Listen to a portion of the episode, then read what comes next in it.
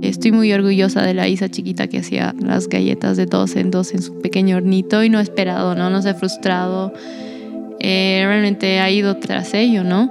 Le ha costado bastante porque no ha sido una o dos o tres noches que hacía eso, ha sido como meses de meses, porque es complicado, o sea, es, es, es chistoso, ¿no? Hacerlo una semana, dos, o sea, la tercera ya a ver de dónde sacas fuerzas, porque incluso en esto que yo hacía, o sea, son como quemaduras, son cortes, son ya momentos de como mal humor, de frustración, de decir, pucha, ¿qué estoy haciendo con mi vida? Incluso ahora, ¿no? Digo, pucha, ¿por qué no he elegido como el negocio familiar o el fútbol familiar? Y estoy aquí haciendo galletas donde no soy nadie. ¿Por qué he empezado esto? Hay días así y hay días en los que literalmente yo lloro, así me derrumbo, pero me siento, me calmo, respiro y pienso en mi propósito y me aferro a él.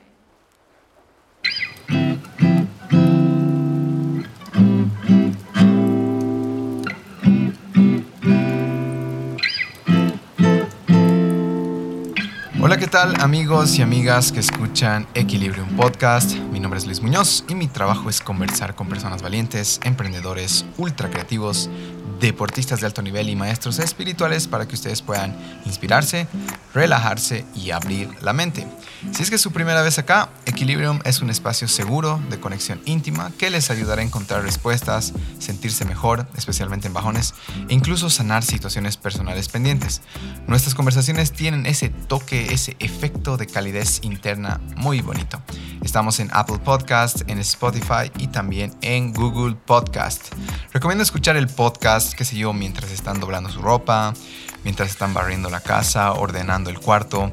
Creo que son momentos cotidianos donde no solo van a cumplir con esa tarea importante, sino también van a estar bien, bien acompañados por nosotros. Bueno, esta vez quiero presentar a mi querida amiga Isabel Arrieta. Isabel es administradora de empresas, graduada de la UPB. Además del título profesional, es una gran emprendedora nata Isa desde muy niña encontró gusto en los negocios vendiendo desde sus propios Polly Pockets hasta manillas hechas a mano. Sin embargo, la vida da ciertos giros y nos lleva exactamente donde tenemos que estar. Comenzó a preparar galletas para ella, con la fuerte influencia de su abuelita, y gracias al impulso de su amiga, sin expectativa alguna, comenzó a vender en la cafetería de la universidad. Actualmente, su emprendimiento cuenta con una tienda física, lo que dice muchísimo del crecimiento del proyecto. ¿De qué hablamos? ¿Cómo es crecer con tres hermanos varones? El ejemplo de sus padres, primeras ventas de Polly Pockets y manillas en colegio, cómo utilizó su carrera para impulsar su emprendimiento, esto me parece súper clave, y la historia detrás de Isabelas Bake with Love. Por supuesto que van a encontrar muchísimo más. No le doy más vueltas con ustedes, Isabel Arrieta de Bake with Love. A ver, Isa, para probar tu micrófono, ¿quién era tu crush de colegio? Si quieres, no menciones su nombre. Eh, mi crush de colegio, pa. No sé, no sé, la verdad. No había alguien así como, uff, sí, alguien mayor, tal vez de tu curso. De mi curso, a ver, se llama Diego Guardia, se llama, no es que ha muerto, ¿no? que en paz descanse. Pero sí, ahora es como mi amigo, sí, obvio. Pero era tu crush. Sí, o sea, de hecho estábamos como arreglados un tiempo, pero sí, era súper... O sea, yo me puedo pensar la época del cole y era una cría, te juro. Era súper chiquita. Siento que he crecido mucho. ¿Y qué tenía el. Diego que te gusta? ¿El primer chico que te gusta?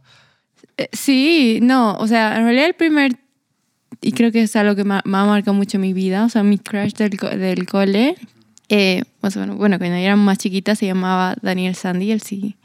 Eh, bueno, ya eh, es un angelito ahora. Oh, sí. Eh, pero bueno, él estaba, era un curso mayor, estaba en el tenis. ya. Y bueno, yo ten- o sea, tenía bastante contacto con él por el tema de viajes, igual que competíamos ambos cuando, cuando éramos más chiquitos. Ah, ya. Y ¿En qué competí? Tenis. Ah, tenis. Sí, sí, tenis. Mi sueño frustrado. ¿Verdad? Sí. Ahí es Nunca jugado. deporte hermosísimo. Podemos jugar un día si quieres. De una. De verdad. Te tomo la palabra. Ya, en serio. Y, y nada, o sea, la verdad que éramos súper unidos y, y como que él siempre, obviamente me- como que me había gustado, sí, o sea, no, y cuando eres muy chiquito dice que te da como vergüenza decir las Ajá. cosas y, y en el tenis había como que en el club en el que entrenábamos había cada seis meses como un campamento y, y en uno de esos campamentos como que iba a preguntarle tipo, eh, las charlas ahí eran con Messenger, ¿te acuerdas? Sí, claro. Entonces como que tú tenías que llegar, llegar a tu casa, no había la facilidad de WhatsApp y tal. Y me acuerdo que yo dije, pucha, tengo que conectarme esta noche, o sea, un día antes del campamento para preguntarle si iba a ir, para ver qué onda, ¿no? Para ver con y qué tú energía con tu super nickname. Sí. Isa, una flor. Sí, ¿no? Literal. Y el tema es que nada, o sea, nunca como que nunca le escribí, tampoco era como que, bueno, él sabía, ¿no? Que creo que me, porque yo siempre he sido muy obvia, Ah, ya. creo desde que tengo, o sea, desde que... Na- él- te hago una pregunta, ¿eres de esas chicas que su cara dice todo? Sí, literal, o sea, no puedo esconder nada, literal. Y el tema es que nada, eh, como que nunca creo que le dije, tipo, mira, me gustas o Mm. siento tal cosa por ti, pese a que era obvio, nunca se lo dije. Y nada, o sea, nunca le pregunté tampoco si iba a ir al campamento, no fue. Y ahí me contaron, ¿no? Que había viajado y tal, y yo como estaba triste porque, no, bueno, no fue, digamos, ¿no? Y el tema es que eso, esa era, o sea, era en noviembre, digamos, por Navidad, o sea, un, un mes antes de Navidad, y el tema es que estábamos como armando el arbolito porque mi mamá hace las cosas con mucha antelación y veo que, o sea, que recibe una llamada, como que yo le estaba viendo porque estábamos armando el árbol y me dice así como, o sea, no, no me dice nada, pero literal como que se levanta, se va a un cuarto y mientras se iba al cuarto se pone a llorar. Y yo como que digo, "Guay, qué raro. Y luego mi papá como que va atrás de ella. Y, y nada, yo le digo, o sea, yo digo ya como que en un rato me van a contar qué fue. Y nada, pasó como una hora, me dicen como que sentate, porque ellos sabían, ¿no? Que éramos como bien unidos por el tenis. Eh, mi mamá siempre ha sido la mamá apoyo del viaje, porque era como que la única que- mamá que siempre viajaba, Ah, digamos. Entonces era como que todas las mamás le encargaban la vida de sus hijos a mi mamá, digamos, ¿no? Entonces mi mamá sabía, ¿no? Que éramos súper unidos y tal. Y, y nada, me dijeron como que la mamá, o sea, Dani ha tenido un accidente en carretera y me- solo me dijeron como que y su mamá ha fallecido. De igual manera como que yo, o sea, me puse a chillar porque sabía, ¿no? Que Dani la amaba a su mamá y tal. Y dije, bueno, voy a... Que pase un rato, voy a... Me puse a llorar, fui a mi cuarto y dije, "Pa- que pase un rato y voy a llamarlo para ver, o sea, para que se tranquilice. Luego a la hora igual, al poco tiempo, eh, mi amiga eh, Lu Pereira me llama y me dice, ¿te has enterado? Así chillando. Y yo, sí, ¿qué va a hacer Dani sin su mamá? No sé qué.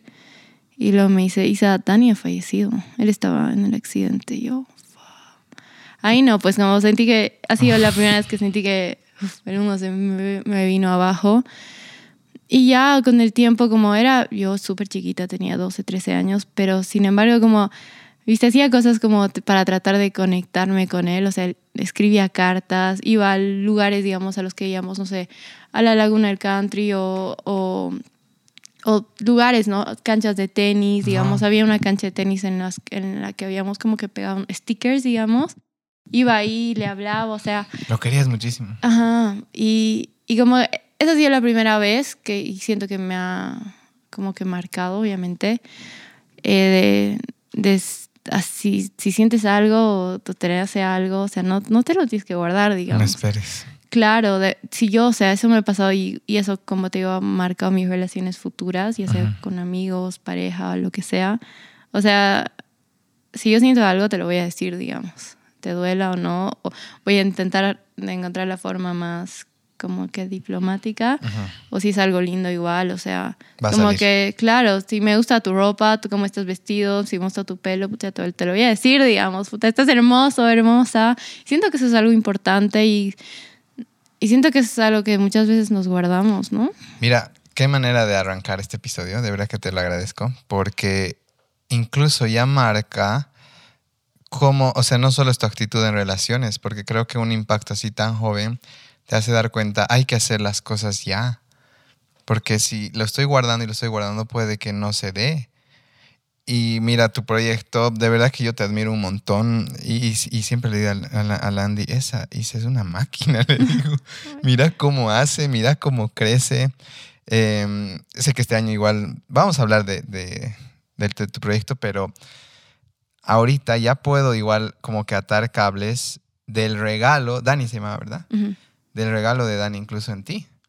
Porque algo que he aprendido en los podcasts es que cuando alguien se va, ya sea de una manera así o de una manera más, vamos a decir, entre comillas, más natural o incluso un suicidio, está dándote un regalo.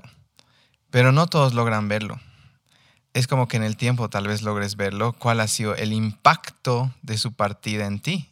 Y ahorita cuando me dices, no, ahí me he dado cuenta que, has dicho, nunca le dije, nunca, nunca logré eso, pero es como que ese es el regalo, ¿no? Esa es la luz, si quieres, de, de la situación.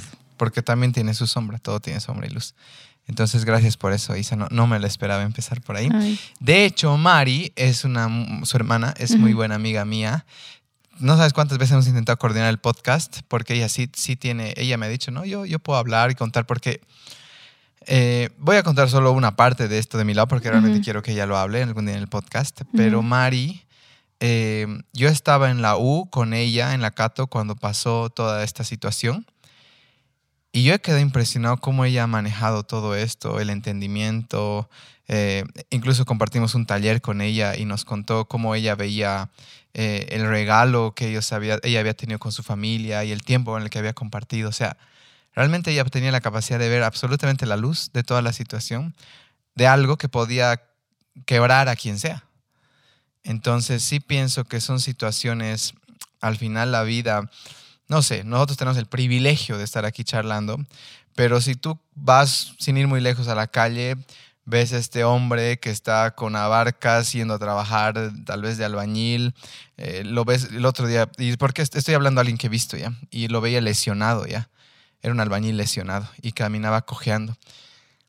Y yo decía, qué privilegio que yo tengo, estoy pasando al lado de él en mi auto, ¿no? mientras él tiene que ir allá. Entonces, al final, las situaciones que la vida, no, digo que sea algo malo o bueno, simplemente es como que notar dónde estás y hacer lo mejor que puedas, como esta, como esta familia ha hecho, ¿no? Bueno, en realidad Mari y, y, su hermano, ¿no? Que de verdad que los admiro un montón. Pero bueno, ya nos va a tocar hablar de eso. Si alguien no está entendiendo del todo, ya lo va a entender muy pronto, porque prefiero que ella lo haga, ¿no? En primera instancia. Pero ya me indica un poco de tu construcción. Eh, mira, tenía unas preguntas para empezar, eh, para romper el hielo un poco más. Lánzalas. Lánzalas. Dispara. Dispara. Em, me has dicho que escuchan equilibrio en el taller. Sí, sí. ¿De cómo? Eso me ha llamado la atención. Eh, ¿Algún episodio que los agarró? No, es, es, mucho de todo, la verdad. obviamente vamos como que episodio por episodio como que rescatando ciertas cositas y como que está ahí sonando en el background, digamos. Y es más como yo, eh, es como que una forma de simplemente mantenerlas motivadas a las chicas, porque bueno, yo trabajo con, solo con mujeres por el momento. Y siento que sí, o sea, es una forma de como de retribuir, ¿no? Al final el trabajo, porque obviamente al principio ellas no escuchaban absolutamente, o sea, escuchas, escuchas música, ¿no? Que como que te mantenga, y obviamente no es todo el, todo el, toda la mañana escuchar Equilibrium o cualquier podcast, pero siento que es importante porque eso, Mark, igual a veces ellas me dicen, ¿puede poner el podcast, digamos? O puede poner algo así, porque siento que ellas igual como que se dan cuenta que es algo que las favorece, ¿no? Mm. Y, y sí. Me, me has hecho recordar algo que, que, tengo que decirlo porque sé que Landy va a escuchar esto ya. Ay. Una vez en un podcast dije, de lunes a jueves, tratemos de no escuchar música y mencioné la palabra reggaetón. Ay, el Luis odia el reggaetón, que no sé qué, sin embargo se sabe todas las letras, más que yo. Yo le dije, no, my love, yo le dije, se trata de lo que acabas de decir, ¿ya? de que está bien que escuches música, está bien que escuches reggaetón. No, no lo niego, a mí también me gusta y me sé varias letras. Pero el punto está que qué maravilla es de lunes a jueves, al menos, que te sientes como impulsado por la historia de alguien, ¿no? De repente esas chicas están escuchando a esta persona que está hablando, o nosotros estamos escuchando que está hablando de cómo atravesó el, la partida de su papá. Y una de las chicas sin que haya dicho nunca, ella también le tocó la de su abuelo, digamos. Y aún no lo había procesado del todo y de repente en esa historia Ay, qué alivio, ¿no? Qué alivio saber que alguien ha atravesado lo que estamos atravesando. Entonces, cambia su energía, porque ahora va a estar como más relajada, más tranquila y va a trabajar mejor, va a estar más feliz, las relaciones va a ser mejor, la energía de las mismas galletas y de todo el lugar va a ser mejor. Entonces, eso es lo que le quería hacer entender a Landy. Me dice, no, es que tú odias el reggaetón, sin embargo lo cantas. Pero bueno, gracias por, por aclarar eso. Eh, y gracias por escucharnos igual a las chicas, si es que escuchan este episodio, que seguramente lo harán. Eh, gracias igual, chicas, cualquier cosa, siempre para servirles. ¿Cuántas son? Eh, ahorita en taller 3. Tres son en taller. Y en tienda 2. Tienen dos. Mira, yo te ofrezco así, ya que son eh, fieles oyentes, al- podríamos hacer algún día una, una clasecita de yoga o un tallercito de meditación Sí, me para encantaría. que, nada, para que se beneficien igual con, con todo gusto. Ay, ¿Ya? gracias. Mi Sí. nosotras encantadas. Excelente. Mira, eh, voy a saltar un tema más personal. Y esto es obviamente gracias a mi informante, que, que obvio que sabe. Ah, no, primero una, una, una antes. Tu papá es el doctor Arrieta. Mi papá es el doctor Muñoz, ¿ya? ¿Verdad? Ajá. No te puedo creer. Sí, son cuates. Son cuates. Sí. Yo he viajado con tu papá a Sucre cuando él dos, cuando era chiquito. Ya. Y algo que me acuerdo de tu papá es que era súper chistoso. Tu papá me hacía morir de risa, ¿ya? ¿Es, no, eh? Sí, es tipazo. Es tipazo. Pero bueno, ahí he, he- he unido cables cuando he visto, te, te estaba stalkeando en su Insta y lo vi a tu papi. Y bueno, le vas a mandar un saludo de parte del hijo del doctor Muñoz. Eh, a ver si se acuerda que hemos viajado. Hemos viajado con otro doctor más, igual súper chistoso. Me han hecho reír mucho ese viaje. Ahora sí, ¿cómo es crecer con tres, tres hermanos? Me dicen. Tres. Tres hermanos varones. Sí. ¿Tú eres la menor? y tengo dos primos que igual vivían en la casa de al lado. Entonces sí me crío entre hombres. ¿Y qué tal es eso? Em, yo diría que, pucha, es de hecho un- una de las mejores cosas que me ha pasado, porque sí he cre- crecido muy como que protegida, ¿no? Y, y bueno, más allá, eh, creo que, bueno, en realidad yo siempre como que he tenido un sentido de gratitud muy elevado. Eh, y gracias, no sé, a la vida, porque de todas las millones, miles de millones de personas que existen en el planeta, a mí me han tocado mis hermanos. Ya. Eh, que bueno, son personas demasiado buenas, demasiado correctas. Eh, y la verdad que la admira, el sentido de admiración que yo tengo tanto por ellos como por mis papás es increíble, la verdad. Sí. ¿Cómo es cada uno? ¿Qué te aporta cada uno? Supongo que uno es más cómplice, Sí, otro es más estricto. Claro. Eh, a ver, son tres. El mayor se llama Sergio, me lleva ocho, casi nueve años. Él es abogado y de verdad, o sea, él es como ver la, no sé, es demasiado correcto, ¿no? Entonces, es como que es muy calmado, es muy sereno, es muy, como te digo, correcto, es muy amoroso, es muy unido a mí. Eh, ahora, y bueno, ya no vive conmigo, pero en la época que sí lo hacía, era como que todas las mañanas él entraba como a mi cuarto, así podían ser las 6 de la mañana, podían ser las 6 de la mañana o, o cinco y media, no sé, en la época que íbamos al gimnasio temprano, pero como que entraba a mi cuarto y se echaba, y yo le decía, Sergio, no me molestes, andate. ¿Se echaba? Sí, un día como que nos hicimos tipo cartas. Ya. Eh, y su carta decía, ¿sabes por qué entro a tu cuarto todas las mañanas? Porque me, me pesa saber que algún día quizás no sea así y quiero aprovechar al máximo ese- esos, esos, esos momentos. Y yo ahí chillando, creo. Y claro, igual mi hermano Daniel, que es el segundo, es igual, mm, es un amor, es súper... Él es como que, sí, que como que el que más en sí sentido que alguna vez me ha cuidado, digamos. Me acuerdo muy bien el día que estábamos en una carretera o algo y él estaba como que manejando muy rápido y yo le dije como que ya basta, así como que para. Y él me dijo así como, mientras yo esté vivo, nada te va a pasar. Uy. Y ahí chillando. Y claro, Rodri, bueno, que es el, el, el último, que es como que el que me sigue, me lleva tres años. Él es, es el único que está estudiando, o sea, sí es- estudió medicina, es médico y ahora está haciendo su especialidad en México. Es un crack. eh, está haciendo su especialidad en, en imagenología. Y nada, él es como, pucha, tengo mucha, muchísima admiración, digamos. Yo a veces bajaba a las 4 o 5 de la mañana, no sé, a tomar agua y él como que estaba ahí estudiando. Eh, está haciendo su, su- justo su especialidad porque ha sacado recién el puesto 46 entre 60 mil personas que han postulado a hacer ese examen. Sí, es, está loco. Y, y bueno, algo muy importante que creo que eh, el año pasado como que fue la pérdida de, nuestra abuelita que vivía en nuestra casa, entonces claro, éramos demasiado unidos a ella. Y, esa pérdida creo que como familia, como hermanos, en realidad sí como hermanos, porque bueno, éramos como que obviamente los cuatro, mis papás y, y por la situación era como que siempre había enfermeras y está la señora que trabaja en mi casa. Entonces siempre que, o sea, éramos como que muy unidos y esa pérdida realmente nos ha unido bastante. Mm. Ahí es la luz de eso. Sí, mira, me llama la atención, como dices, ¿no? Un hermano muy correcto, alguien que te cuida mucho, otro crack que sale puesto 46 sí. entre 60 mil.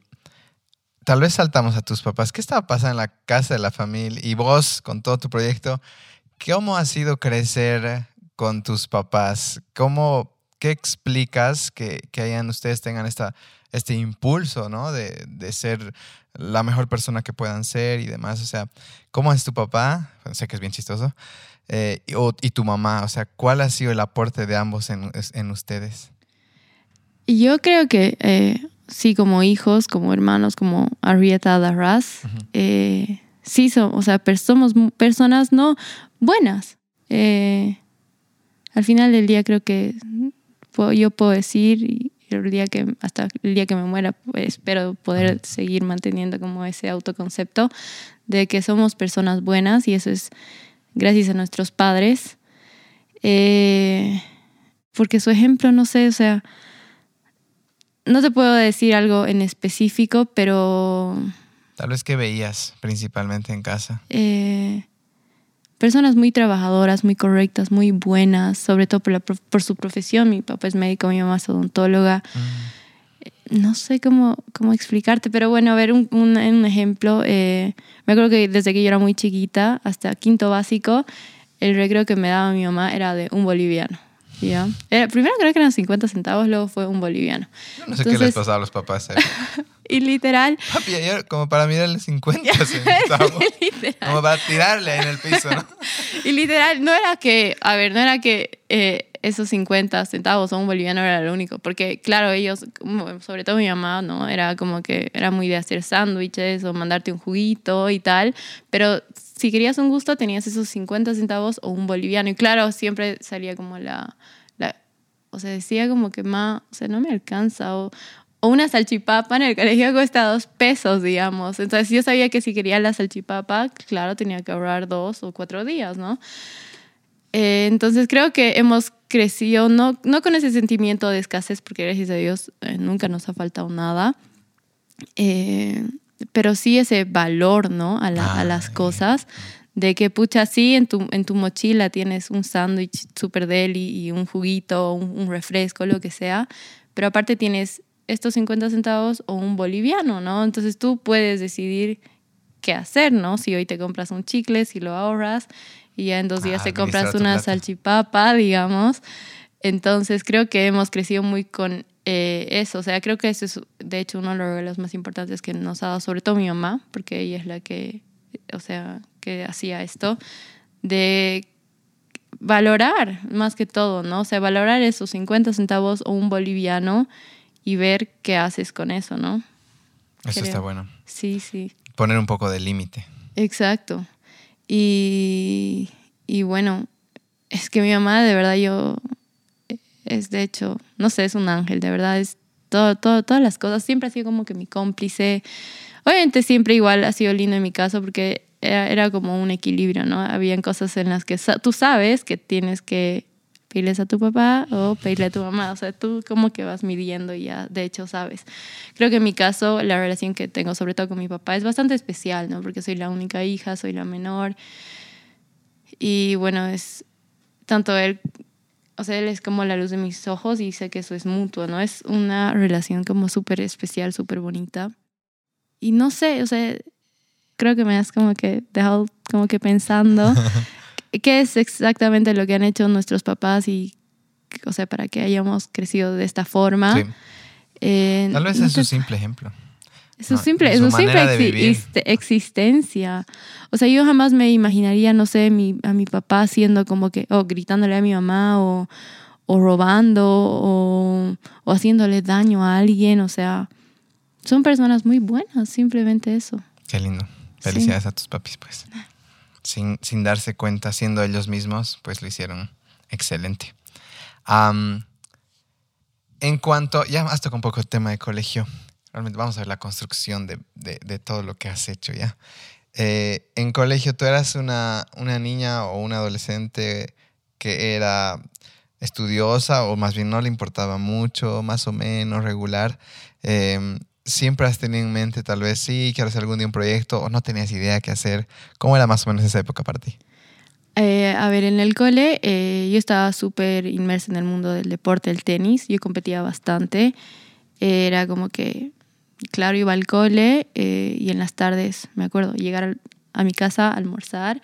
Hacía tareas justo después de almorzar hasta las dos y media, porque sabía que a las tres me recogía el bus del tenis y estaba en el tenis hasta las siete y media, ocho. Todo el día. Todo- tarde, toda la tarde, sí. Y, y lo- hacía las tareas antes de ir al tenis porque ya en la noche estaba muy cansada. Entonces era como que eh, igual es un regalo súper importante que nos han, o sea, me han dado mis papás y a todos mis hermanos, porque todos hemos eh, jugado tenis cuando éramos pequeños, de crear ese hábito de la disciplina, ¿no? Desde que era muy chiquita era como que literal, terminaba de almorzar, hacía las tareas así en una hora Sí o sí. sí o sí antes de, de ir al tenis.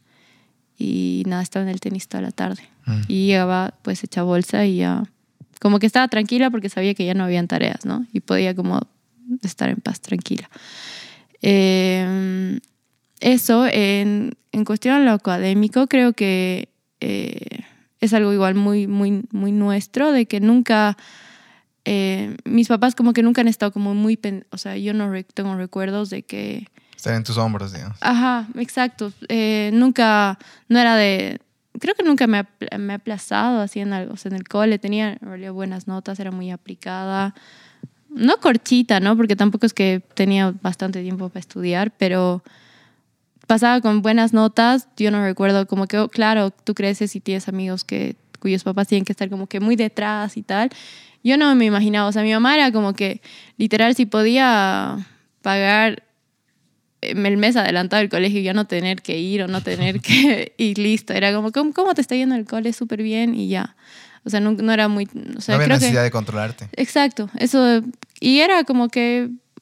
Sí, como que yo me sentía bien, o sea, no, no, tratar de no molestarlos, ¿no? Porque mi papá tenían como que, pues, por sus profesiones, ¿no? O sea, como que Mm. yo trataba como que no, no fastidiarlos y aparte, bueno, mi mamá, como te digo, siempre ha sido mamá apoyo y eh, siempre ha sido como que muy apegada a nuestra crianza, digamos, de que, pucha, yo tenía el tenis, o sea, en el bus del tenis nos recogía a cierta hora, pero si había algo que le pedíamos a mi mamá, es como que siempre estaba, ¿no? Es una mamá de oro, la verdad. Eh, en el cole, igual, eh, siempre he sido, ahora, ahora como que me da risa decirlo, siempre he sido bien comerciante yo. Sí, sí, podía, había la oportunidad de vender algo. de vender algo y yo lo hacía. Me acuerdo que al principio fue vendiendo como unas muñequitas Polly Pockets que no debería, debería haberlas vendido porque al final eran mías. Oye, Pero escucha bueno, esta las historia. vendía. Alguien también hacía esto. Sí. Creo que sí. Y bueno, luego, ah, cuando tenía como 14 años o 13, empecé con el negocio de la billutería ya.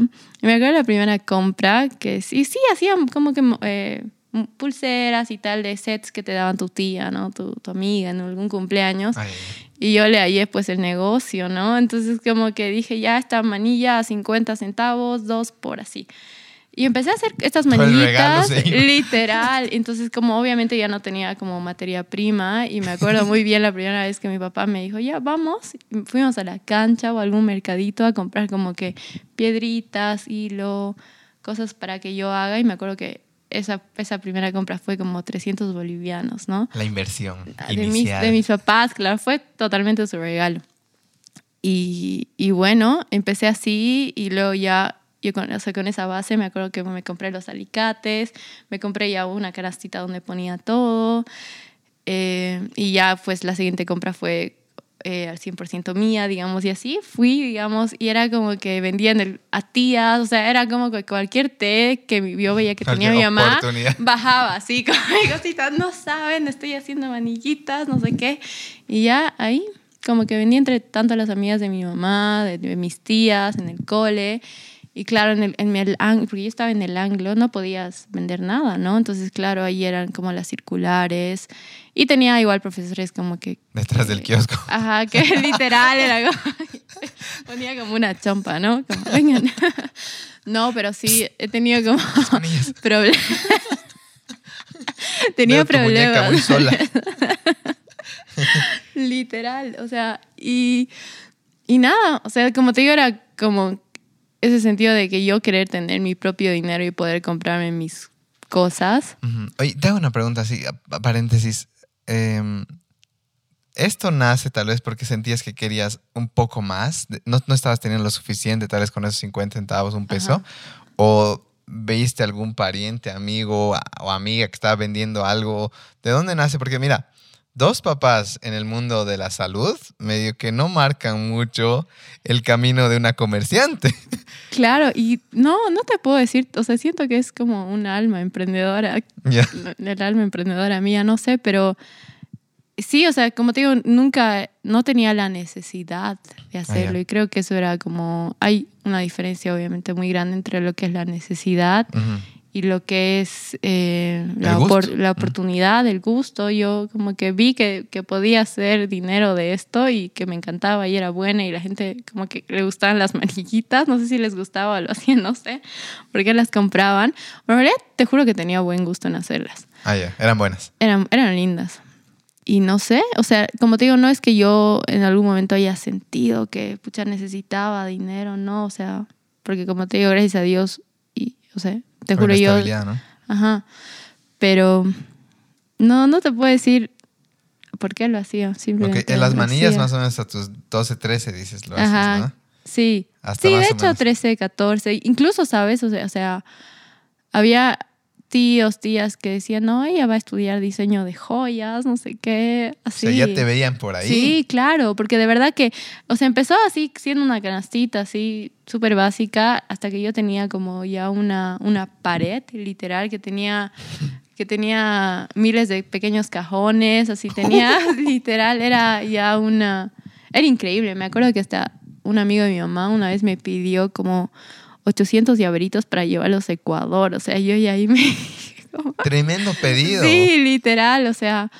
Y claro, o sea, creo que eh, igual mis papás como que vieron eso. Era, y era como complicado, ¿no? Porque yo igual era la época que obviamente estaba en el cole, hacía esto de la billutería, tenía que entrenar, entonces siempre he tenido que ser muy disciplinada con mi tiempo, digamos. Pero así, eh, y obviamente mis, mis, papás como que apoyaron esto, ¿no? O sea, no sé. ¿Qué signo eres? Soy Pisces. Pisces. Mm, vaya, pensé que eras Taro Cáncer. Sí. no, soy Pisces, soy Pisces. Pero así, eh, así empezó este tema de, de, de la billutería y de la isa comerciante en el cole. Ah, mira, te quiero hacer una cosa. Antes de, de volver a, a lo comerciante, me dices que también eres muy disciplinada con el tenis, con tu, con tu entrenamiento y demás. Que, aparte de la disciplina, obviamente, que creo que es algo que, que todos deberían, o bueno, los papás inculcarnos de alguna manera o, hacerlo de alguna manera. Creo que, o sea, contrasto con mi historia, ¿ya? yo creo que yo nunca he sido muy disciplinado y hoy sí noto como necesito hacerlo mucho más consciente, tal vez a diferencia de ti que ya lo tienes como, bueno, lo vengo arrastrando desde hace tiempo mi disciplina y consecuentemente a eso viene este proyecto, este éxito y demás, porque yo te digo, es un éxito. Eso le decía a Joan antes de que llegues. O sea, tú vas a ir y se van a vender, ¿entiendes? Es un producto. Bueno, tú vas a ir a la católica y las vas a encontrar. Tú vas a ir al UPB y vas a encontrar, porque es un buen producto, es, un, es algo que está trabajado y se siente la energía. Entonces, claro, es la consecuencia, ya veo, de esta ISA que empieza con los Polly Pocket, luego ve estas oportunidades, tiene disciplina en tenis y mezclas todo eso. Aparte de eso, del tenis sacas algo más que hoy sigues teniendo, o alguna enseñanza algún, de algún entrenador, o algo que descubres, qué sé yo, ah, sí, cuando hago este tipo de, de movida, no sé, ¿hay algo que aún dices, ah, sí, lo sigo cargando? Uy, de hecho, la actitud.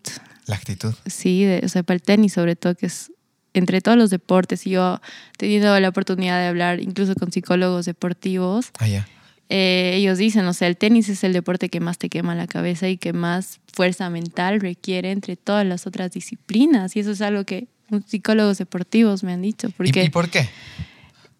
no te puedo decir, pero lo que pasa contigo estando en una cancha, porque, por ejemplo, puede ser, puede ser que un día en un partido, o sea, hayas salido y digas, hayas ganado, o sea, o sea como que un 6-0 y digas, no sé, algo me ha poseído en esa cancha porque yo no juego así de bien, literal. Y puede ser que durante un periodo súper largo te hayas estado preparando y tal para, no sé, tal final o tal campeonato y salgas frustradísimo porque ese día no te entraba ni una pelota a la cancha.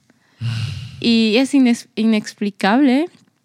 eh, y no sé, como te digo, o sea, y es algo que me a mí me ha pasado, digamos, un día, o sea, salir de torneos, de partidos y decir, pucha, ¿qué, qué, qué- qué ha pasado? Digamos, y yo, this is not me, o sea, ¿por qué juego tan bien? Y de verdad, días que, no sé, hacía pretemporada, o sea, veces en las que hacía pretemporadas, o sea, era todas las vacaciones, lo único que hacía era jugar tenis, o sea, de 8 de la mañana a 12 del mediodía y en las tardes, digamos. Y quizás ir a un torneo, un, un partido, lo que sea, y no obtener los resultados que esperaba. Entonces, pero más allá de eso, creo que el tenis te forma una actitud y sobre todo igual en la parte de lo social, ¿no? Porque, claro, tú vas, estás toda la tarde con tus eh, compañeros, compañeras, eh, entrenadores, y tienes que ya desde chiquito como que tienes que, no sé, saber de que, o sea, no te puedes dejar pisotear con nadie, tienes que eh, interactuar con ellos, poder, el poder llevarte bien. Creo que eso es igual una de las cosas, de los regalos que han tenido mis padres conmigo, haberme inscrito al tenis o en sí cual- a cualquier deporte, ¿no? Las habilidades interpersonales, o sea, son demasiado importantes, demasiado. Sa- Sabes, esto de la actitud, ahorita puedo entender igual estas ganas de ganar incluso. Porque al final, o sea, siendo sinceros, obviamente hay muchas lecciones en perder, hay mm, todo un proceso con los compañeros y todo, pero al final todo se reduce al día del partido y si ganas o no. Exactamente. Es la verdad.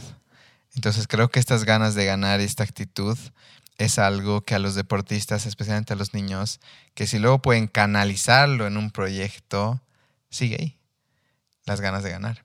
Mientras que tal vez alguien, voy a volver a usar mi ejemplo, que yo nunca he sido muy deportista. Tengo una anécdota ya. Debido estar en, en segundo básico todos los niños jugaban fútbol, ¿ya? O sea, éramos en toda la cancha de futsal, éramos todos los chicos, éramos, creo que éramos 30, ¿ya? Era un caos. Y claro, siempre metían goles el Adrián, obviamente, el Andrés García, el Adrián Lazarte, el Andrés García, el, el Ricky. O sea, los futboleros, ¿no? Los, que son, siempre hay un grupito de deportistas. Y un día, no sé qué pasó, voy a decir como se dio la vida, ¿no? Tantos niños y me llega el balón y pateo y entra ya. Imagínate, es mi logro deportivo.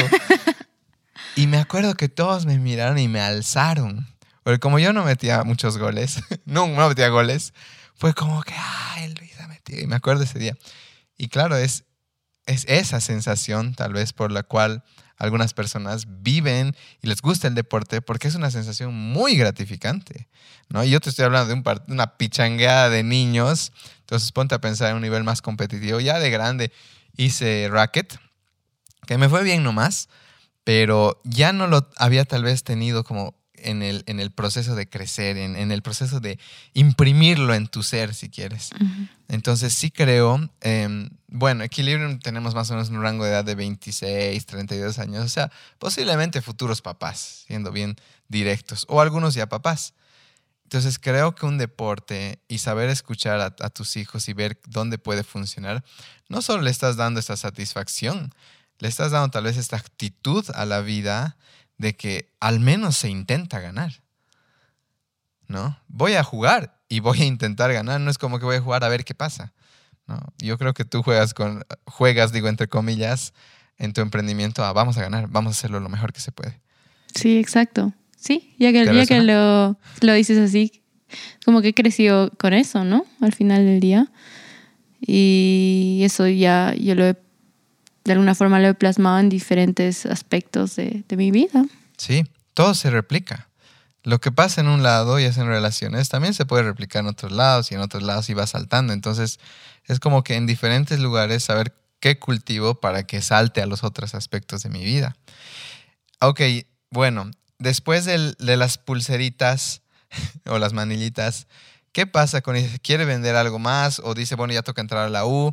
Pero antes, dame un segundo, porque ahora queremos contarles algo a los oyentes de Equilibrium. Y ya volvemos. Interrumpimos la transmisión habitual para darte un mensaje. Bueno, quiero tomarme simplemente un tiempito para contarte las actividades de Equilibrium. En Equilibrium no solo tenemos este podcast, sino también tenemos actividades que ayudan a nuestro equilibrio personal y también a nuestra salud mental. Tenemos el Club de Lectura, que es un espacio donde leemos un libro por mes, conocemos nuevas personas, nos tomamos un café italiano, un chocolate caliente y principalmente, más que una competencia de quién es más inteligente, lo que hacemos es ver qué provoca el libro en nuestras emociones. También tenemos Equilibrium Workshops, que es un espacio donde vas a compartir con otras personas y al mismo tiempo vas a poder trabajar un tema personal. Qué sé yo, el niño interior, este tema de agosto que estamos trabajando, el adolescente interior, y temas que tienen relacionado justamente la salud mental. Y finalmente quiero invitarte a Equilibrium Yoga. El yoga llegó a mi vida hace tres años, cuando estaba con ataques de pánico, con mucha facilidad, ansiedad en lugares con muchas personas.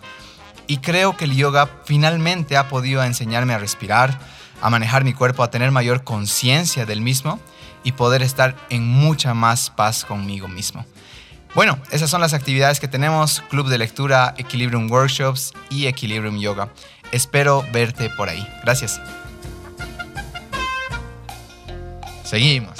Entonces, eh, eliges administración de empresas, ¿correcto? En UPB. Exacto. ¿Cómo el, en base a qué eliges a tus negocios? Dices, sí, yo soy buena para esto.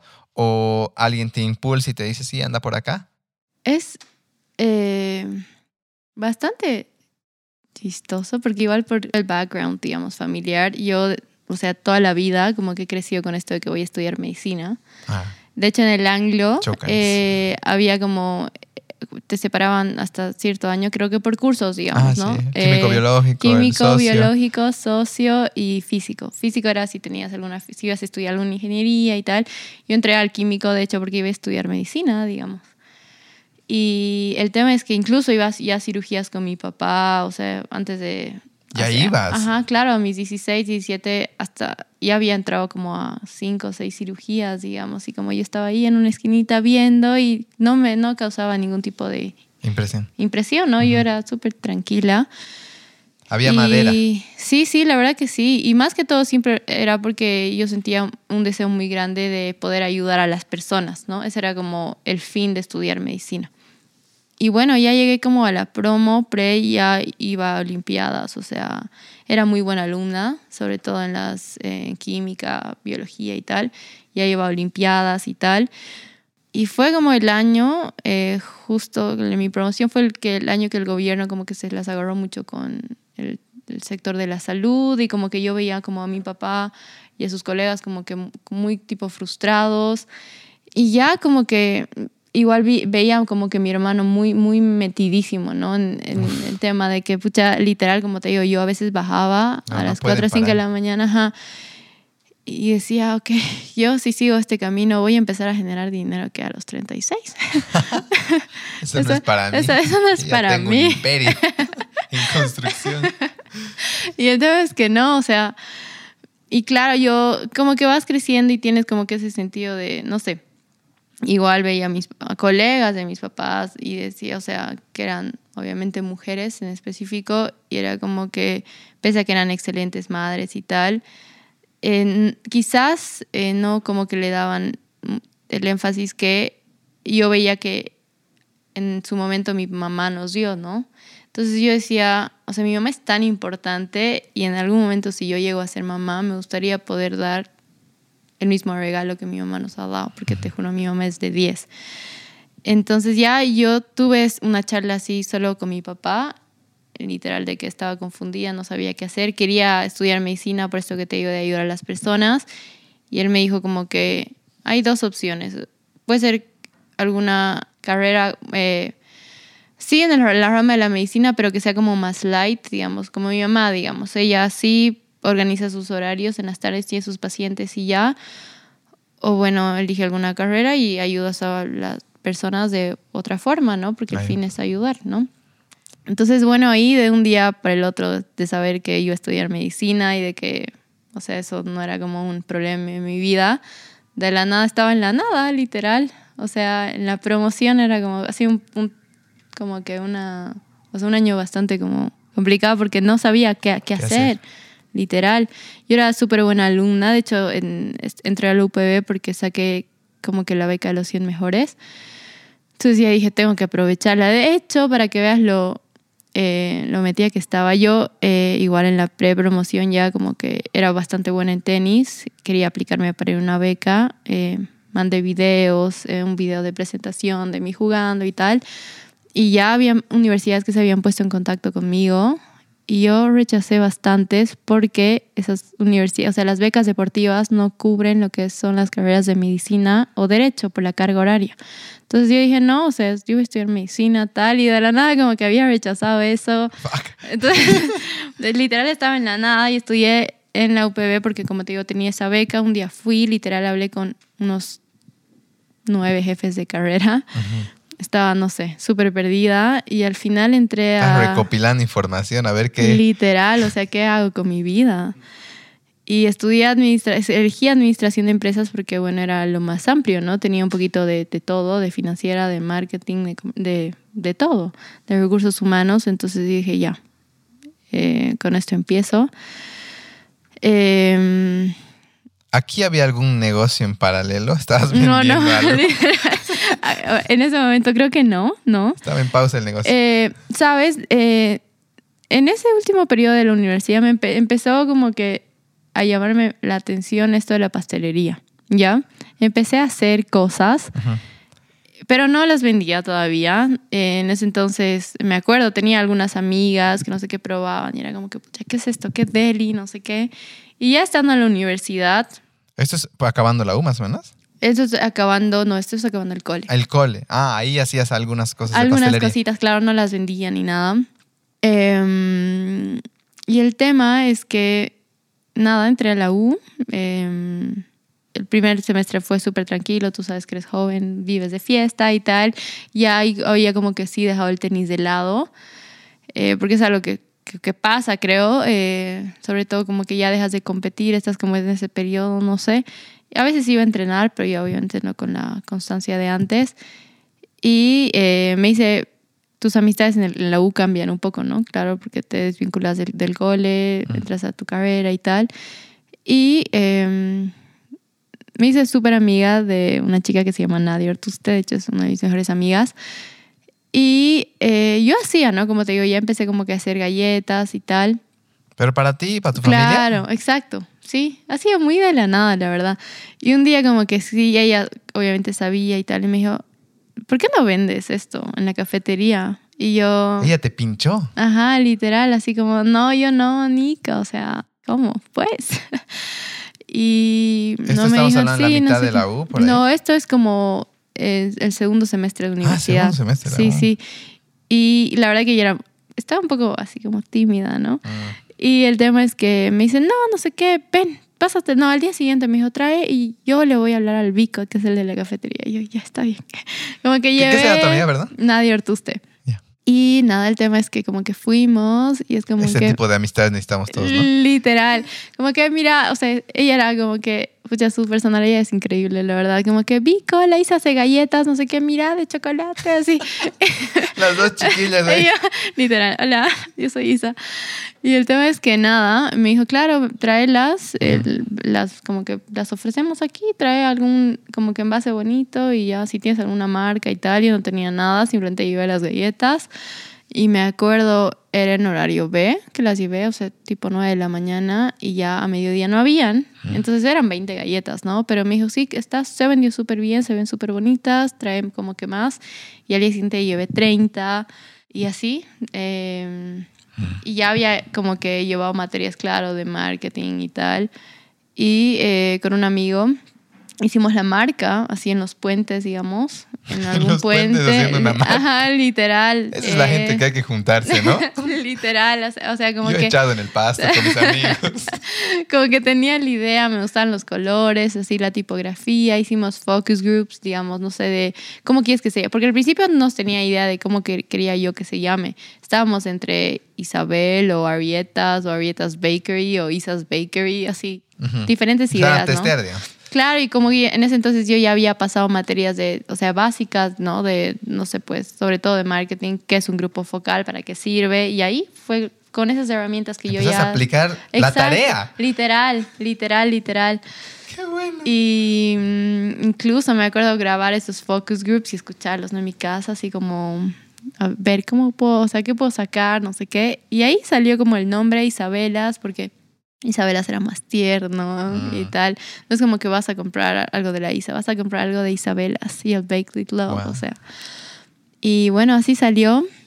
Em, y la verdad que fue un boom. Yo me acuerdo, ¿no? Poner igual las galletas en bolsitas, ya tenía la marca y hice algo básico, igual que aprendes en marketing, ¿no? De dar, dar samples, dar muestras y, y ahí como que se empezó a mover todo por Snapchat, digamos, y la gente subía sus historias, así, Por Snap. por Snapchat, sí. Y bueno, eh, así empecé. Empecé llevando 20 galletas a la U, luego 30, 40. Al final eh, terminaba llevando como 100 galletas y era impresionante porque se acababan. Yo, no sé, habían días, o sea, como que igual módulos en los que iba en A a las 7.45 y igual para las 3 de la tarde como que ya no habían. Incluso tenía amigos que las reservaban para que no se acaben. Hija de. Sí, fue como algo muy, muy satisfactorio, eh, la verdad. Y, y bueno, ya obviamente no había como que personas como que me decían, o sea, yo pruebo tus galletas, pero ¿dónde las compro, digamos? Porque Claro. solo las vendía en la U y ahí como que ya tuve que Pedidos. empezar en los ajá, pedidos, hacer mi como que la página en Facebook y toda la cosa, ¿no? Eh, y fue así. Al principio sí te admito que era como que a veces como que me daba vergüenza de yo entrar con mis galletas porque era como que a veces como que la, la cafetería estaba pues reventando y ahí como, hola Vico. UPB. Ajá, y mis galletas, digamos. Vamos a decirlo con todos los jailones.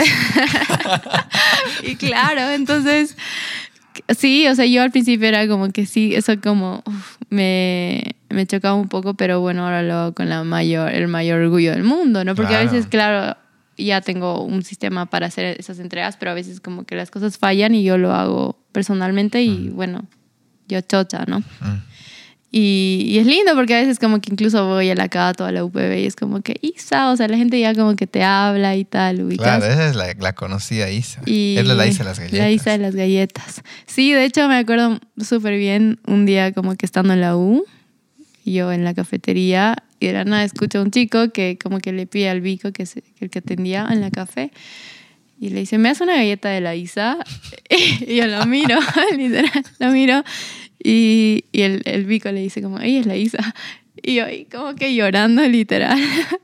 Y literal me abraza, me dice, eres muy capa. Y yo, El chico te abraza. Sí. Me dice, siempre compro tus galletas. Y yo, ay, amadito. Pero así ha sido eh, una... eh, algo súper lindo que me ha pasado emprender en la U, es- habiendo estudiado administración, porque eh, todo lo que eran tareas, eh, proyectos y tal, yo siempre lo hacía eh, relacionado. Exacto, o sea, hagan un. Y como que ya todo el mundo sabía, ¿no? O sea, y si, si iban a estar en mi grupo, lo íbamos a hacer de las galletas, ni modo. Y, y ha sido algo súper lindo porque in- incluso el- para hacer el tema este de la tesis y tal, yo como que ya tenía la información, ¿no? Sim- Simplemente fue como que unir partes y tal. Entonces sí, eh, como te digo, haber emprendido en la universidad, habiendo Mm. estudiado administración, No, ha ha sido sido... tremendo impulso. Sí, claro, incluso, sabes, docentes, mi jefe de carrera, pucha, yo le tengo un cariño súper especial porque sí, él como que incentivaban eso, ¿no? Incluso los mismos docentes, era como que me, me ponían a mí como caso de así estudio, decían, pucha, la Isa, no sé qué. Y era algo súper lindo, la verdad, súper, súper lindo. Em, y bueno, ya eso fue el 2017, 2018. Em, incluso yo hacía todo, bueno, a ver, igual algo súper importante, que yo hacía todo desde mi casa. El de la pastelería fue algo muy de la nada, como te digo. Em, yo empecé con esta receta. eh, en mi casa teníamos un hornito súper pequeño que mi- a mi papá se lo habían dado en algún canastón de la universidad, digamos, que era como el hornito y el canastón. Y entonces el hornito estaba ahí en mi casa. No lo hacía ni siquiera en mi horno de cocina porque las galletas, como que hallaba que la cocción perfecta luego de haber prueba y error mil veces era ¿Es un hornito eléctrico? Ajá, era un hornito eléctrico y lo hacía en bandejas eh, que tenían una capacidad para 12 galletas. Ah, ya. ¿ya? Entonces así empecé. Entonces, claro, la primera, el primer mes fue chistoso, ¿no? Porque eran como que pedido de 50 galletas, 30 galletas, lo hacía en dos horneadas. Las horneadas toman entre 13 a 14 minutos, digamos, y ya no me costaba más. Pero, o sea, la cosa fue creciendo y ya no eran 50 galletas, ¿no? Eran pedidos de 200 galletas. Entonces yo literal, o sea, a veces era como que tenía que hacer la masa, ya tenía la masa y tal, pero tenía un hornito para 12 galletas, ¿no? Entonces como que me sentaba, estudiaba, leía, o sea, literal tongada. frente al hornito, literal, o sea, y hornear me tomaba, quizás no era la parte de producción, pero sí la parte de horneado, digamos, que a mí me tomaba como tres, tres hasta tres horas, digamos, ¿no? Entonces, literal, yo me tenía que amanecer para cumplir con pedidos, porque ya eh, en la UPB, digamos, incluso como que se enojaban, me decían como que ya no has traído galletas hoy día, literal. ¿Dónde está la Isa? Alguien encima del mostrador, ¿no? Literal, o sea. y ya como que se, se enojaban, o sea, como que ya no, no puedes no traer galletas. ¿Qué o sea, te y pasa? literal, la Mi gente ya desayuno, abusa, Isa. literal. literal, entonces como que ya era algo que sí o sí tenía que hacer. Y yo como que vi eh, el potencial, digamos, de esto y sabía, ¿no? O sea, ya estoy... O sea, es un tema como que básico, ¿no? Si estoy invirtiendo tanto, o sea, tan, tantas horas de mi tiempo, pero si tuviera este horno y esta batidora, lo haría mil veces más rápido. Ya como que tenía esa idea, ya se los iba... y Todavía no tenía el dinero, digamos. Entonces como que se les fui proponiendo como a mis papás. Y claro, mi mamá como que tenía mucho ese miedo de que yo deje de estudiar o, o lo que sea, como que para enfocarme, Mm. claro, en, en Isabelas. Y yo, o sea, decía, pero puedo contratar, incluso ya ten- pensaba en contratar al personal, ¿no? O sea, es como que esto me está tomando mucho tiempo y necesito ayuda, puedo contratar a alguien a medio tiempo, vendiendo tantas galletas puedo pagar su sueldo. Y, o sea, yo ya pensaba de esa forma justamente por, por mi carrera. Em, pero bueno, ellos como que, como te digo, tenían este miedo. Yo seguía haciendo todo desde mi cocina, en mi hornito. No tenía ni batidora, o sea, literal yo tenía un brazo así. Porque, claro, en su momento mi papá me había comprado una batidora. Eh, y nunca se lo dije porque tampoco quería como romper su corazón, pero era una batidora muy como básica, ¿no? Entonces yo Oh. necesitaba una así específica que pueda tenga capacidad de tantos kilos de masa y la que me había comprado estaba bien, pero para hacer como decorados, o sea, para alguna torta y tal. No, entonces yo como que hacía las cosas literal en un bol A mano. a mano, a mano, a mano. Entonces, De ahí ese bíceps tan marcado que tienes, claro. que la gente no puede ver. Esa Y- vena. fatal, fatal.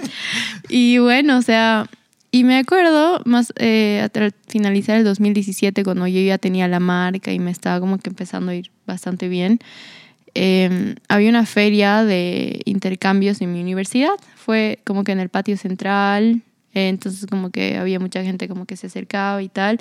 Y yo vi la opción, lo primero que vi fue como Barcelona, y no, entonces yo dije, pucha, investigué un poco más y la verdad que no era muy, como que muy complicado, necesitabas como que cierto promedio y tal. Hay mucha gente que yo había escuchado que no se iba de intercambio, eh, uno obviamente por el tema de los recursos, pero era porque realmente perdías un semestre, ¿no? Porque la Ah, mayoría de las materias no te las convalidaban. Ah, es una experiencia, aparte. Claro, exacto. Es como que vas a salir, te vas a retrasar un semestre, pero oye, tienes la experiencia. Y yo esa misma noche como que llegué, eh, lo hablé con mis papás y me dijeron como que sí, obvio, de una, andate. como que libera tu, tu, tu, mente esta de que quieres como que crear una empresa o contratar ya personal a tus, relájate, a tus 19 años, relájate, anda tranquila y tal. Entonces apliqué, me aceptaron, fue como súper rápido porque yo apliqué um, por octubre, más o menos octubre, noviembre, me aceptaron en noviembre, me acuerdo llegó el paquete de FedEx, todo. Y me dijo, wow. Y las clases empezaban en febrero, el 5 de febrero. Entonces fue como que todo muy, muy rápido, ¿no? Eh, el tema incluso este de la visa y tal. Que así. Y, y bueno, de la nada como que fui a Barcelona. Ahí ya como que estaba muy en mí el tema este de la pastelería. Eh, igual es súper importante que algo que no te he contado es por el tema de mi abuelita. Claro que eh, ella era muy capa, obviamente los primeros recuerdos que yo tengo, porque vivía con ella, era como que muy, llegaba Navidad y eran sus galletas de, de jengibre, sus galletas de miel de caña, ¿no? Entonces yo me acuerdo, los primeros recuerdos que tengo de ella es como que yo haciendo galletas con ella, ¿no? Claro que es como interesante porque esa llama en mí se eh, prendió recién cuando estaba que en la universidad, digamos, Claro. ¿no? Pero ya estaba ahí. Ella estaba ahí, claro, y ha sido súper lío porque las galletas, las double chocolate, las de chocolate, eran galletas suizas de chocolate, o sea, era su receta, ¿no? Entonces es como, wow, y es algo súper lindo, exacto. Y algo eh, por lo que yo siento que tengo una conexión de todas las personas de este mundo, yo la conexión que he tenido con mi abuela es la más indescriptible.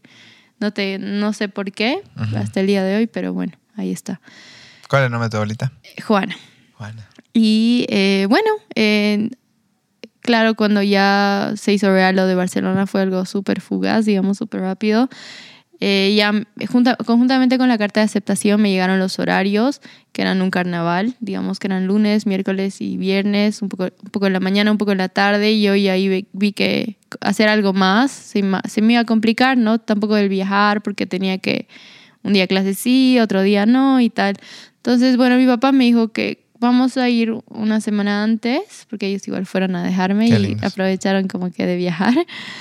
Eh, y ahí ves, o sea, si puedes eh, combinar tus, o sea, arreglar tus horarios y al final como que fui a la universidad, si se pudo, terminé pasando clases los jueves y viernes, súper intensivo, desde las 8 hasta las 4 de la tarde creo, sin descansos, pero bueno, y, y no tenía que volver, digamos.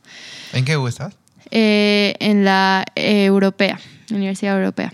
Y el tema es que fue algo muy, muy, muy de Dios, porque yo los cursos que había averiguado de pastelería eran solo los lunes, mi- eh, martes y miércoles. Perfecto. O sea, era ¿Para ti? impresionante, o sea, era para mí, literal, eso me estaba esperando. Entonces, claro, pero que estos cursos eran uno en la, en la Chocolate Academy, que es uno de los centros más reconocidos de pastelería Qué a nivel... bueno, Chocolate Academy. Ajá, a nivel Europa y a nivel España, que es, Wow. era una locura. Entonces, eh, el tema es que la Chocolate Academy da cursos como súper especializados, entonces la gente que los toma va desde distintos sitios de Europa, específicamente a ese, lugar para tomar los cursos. Entonces, como que hablando con mi mamá, es una de las cosas que yo te digo que es una mujer que nos ha apoyado tanto, que es como que me dijo, toma esos cursos, obviamente son, eran mucho más costosos, pero eran súper especializados porque es como que me decía, tú te vas a dedicar a esto y está de plano. Ya lo no vimos. vas a estudiar, no vas a estudiar pastelería porque al final eh, a ti, o sea, sí veían que a mí me, me, me empezó a encantar la cocina y tal, pero yo siempre les decía como que no, no es que yo me veo así eh, las 12 horas de, Claro, de ahí. ajá, ahí, ¿no? A mí me encantaba mucho como que poner mi esencia y de- delegar y, y así, o sea, yo, esa es la idea que yo tenía desde, bueno, desde siempre. Entonces me dijeron como que esta, es- esta oportunidad que tú estás viviendo es única, entonces, entonces como que hice como seis o cinco semanas ahí, que era, es una locura. Pero el tema es que este, esta Chocolate Académica estaba en un pueblo en Vic, está en un pueblo en Vic, que es literal a dos horas de Barcelona. Entonces, generalmente, como te digo, o sea, la gente que toma estos cursos se queda a dormir en Vic, ¿no? Es Claro. que... No el tema es que, claro, yo me quedaba a dormir en, en Barcelona porque, bueno... Ahí estaba no- tu. Claro, estaba mi residencia y, y no, o sea, pagar extra en hotel, o sea, era imposible. Entonces yo literal me despertaba tipo cuatro y media de la mañana a tomar el tren para de las 5.55 y dos horas de viaje, llegar a Vica a las 8, dar el curso, terminar a las 7, volví a Barcelona a las nueve y media, así cenaba y era un zombie, digamos, ¿no? Pero al día siguiente ya las clases en la U y tal, o sea, los miércoles sabía que jueves y viernes tenía clases en la U. Y bueno, ya los fines de semana viajaba, pero eh, era como súper intenso, ¿no? Claro. Y Las ganas de hacer algo, de aprender algo. Sí, sí, era increíble porque, bueno, eran cursos como que una semana eran unas personas y a la siguiente semana eran otras. Y algo súper lindo es que como que yo he creado contactos con estas personas y hasta el día de hoy los mantengo y es como súper lindo porque hablamos de los negocios que ellos tienen allá, el negocio que yo tengo acá. Me dicen, pucha, que es increíble. Me acuerdo cuando me contabas de Isabela, y lo que querías hacer y lo estás logrando. Entonces es algo súper lindo que, bueno, me ha pasado. Y bueno, ya estuve como ocho meses allá. Y llegando a la, algo súper de lo que te, te, comentaba, ¿no? Que un, o sea, algo por lo que los estudiantes acá no se quieren ir es por el tema de, haber, o sea, perder, perder materias y tal. Yo llegué y de las cinco materias que tomé allá, las cinco me las convalidaron.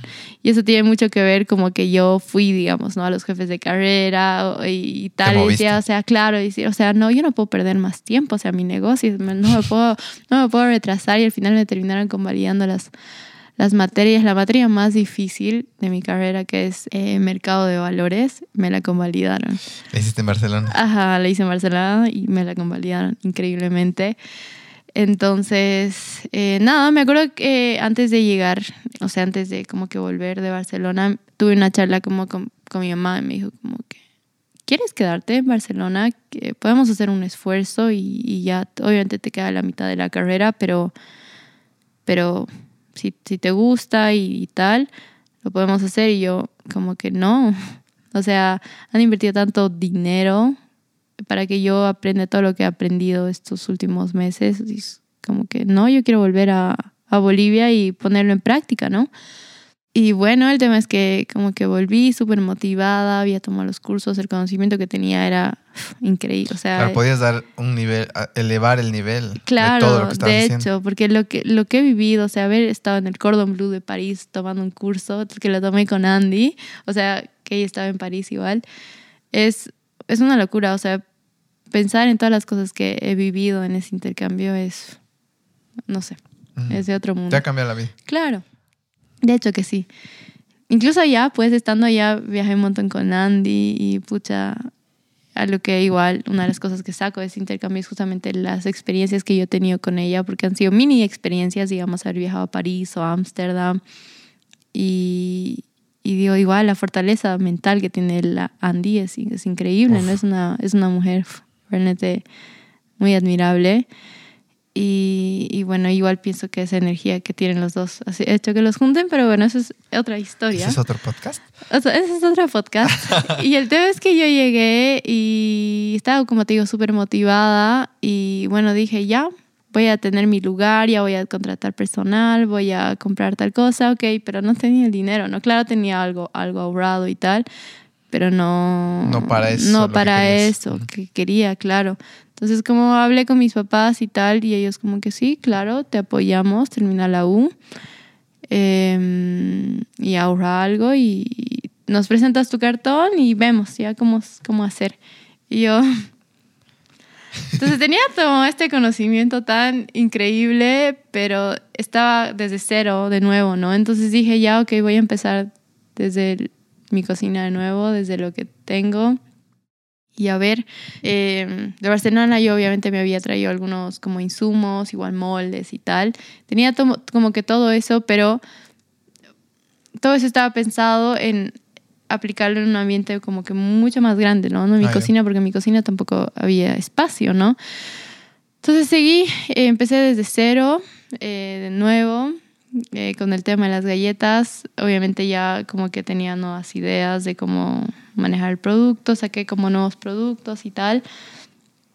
Eh, y fui, sí fue frustrante, ¿no? Porque seguí, yo seguía como que pese a de haber estado en el cielo en Barcelona, increíble, volví, digamos, ¿no? Y eso fue como duro. Como te digo, ya los, los pedidos cada vez crecían más, ya no eran incluso 180, o sea, habían días que ya tenía pedidos de, eh, de 230, 240 galletas y te imaginas en un hornito de 12, yo digo, wow, o sea... las ganas de hacerlo. Ah, realmente las ganas que, de hacerlo y mientras yo lo hacía, te juro que visualizaba tanto este espacio que yo quería Ah. tener, o sea, decía, ¿Cómo cambiaría? Exacto, ¿qué, qué, qué haría? O, o cómo me gustaría que sea mi refri o mi batidora o, o qué, qué todo, todo. Como que yo lo pensaba porque, como te digo, era tanto tiempo. Ese entonces no tenía una- ni una batidora, lo hacía totalmente manual. Y realmente eran muchas las ganas que yo tenía de tener lo que estaba como que pensando, visualizando, ¿no? Y, y ya como que poco a poco, como iba, iba ahorrando y tal, eh, nunca he tenido grandes gastos, como te digo, vivía, vivo hasta el día de hoy con mis papás, nunca me ha gustado mucho salir de fiesta y bueno, siéndote sincera, no, no tengo mucha resistencia al alcohol, entonces tampoco es que gastaba mucho en eso. Claro, alguna económica. cenita, exacto, te juro. Y, y, y sí, mis papás siempre nos han criado como que para, o sea, nunca ha sido, viste que hay como que personas que salen a cenar todos los días, Sí, o les sí, gusta, pero no, yo nunca, eh, la forma en la que hemos sido criados, como que salir a cenar, ok, un, un día a la semana y ya, o sea, that's enough, ¿no? Entonces tampoco gastaba mucho en eso. la Cuidas que- bien, tú administras bien tu dinero. Exacto. Y en sí no tengo como que, sí, claro, me gusta gastar en cosas, pero no sé. Cosas bien marcadas Administro, especiales. Exacto, específicas, claro.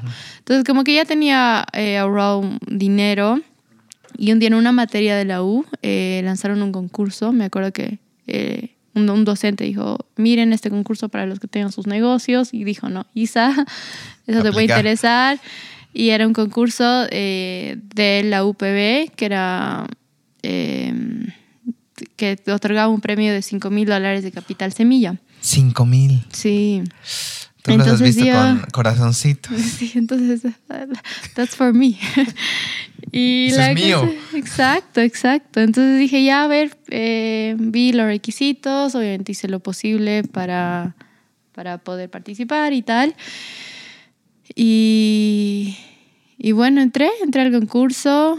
eh, como que igual te daban ci- cierta mentoría, esa es una de las cosas positivas que, que tuvo, digamos, en ciertas áreas, bueno, te daban mentoría en todas las áreas, porque era básicamente que hagas tú un plan de negocios, Eh, me- como que dieron mentoría en la parte, em, no, pues, no sé, pues finan- financiera, de mercados, técnica y tal, y, y nada, em, lo defendí, el, el proyecto, y, y un día mi jefe de carrera me llama y me dice, ¿dónde están las galletas? O sea, entra a su oficina y me dice, ¿dónde están las galletas? Y yo, tenemos que festejar, has ganado. Y yo, ¿qué? ¿Ganó qué? El concurso. Y yo, ¿qué? No. Así como así una locura, ¿no? Cinco jugosos cas. Y claro, me acuerdo llamar a mi mamá, llorar y nada, pues ha sido un momento igual súper lindo. Y, y bueno, eso fue eh, alrededor de julio del 2019. Ujú. Entonces, como que yo ya, con ese, el, el pie, digamos, de, de los 5000, yo ya tenía algo ahorrado.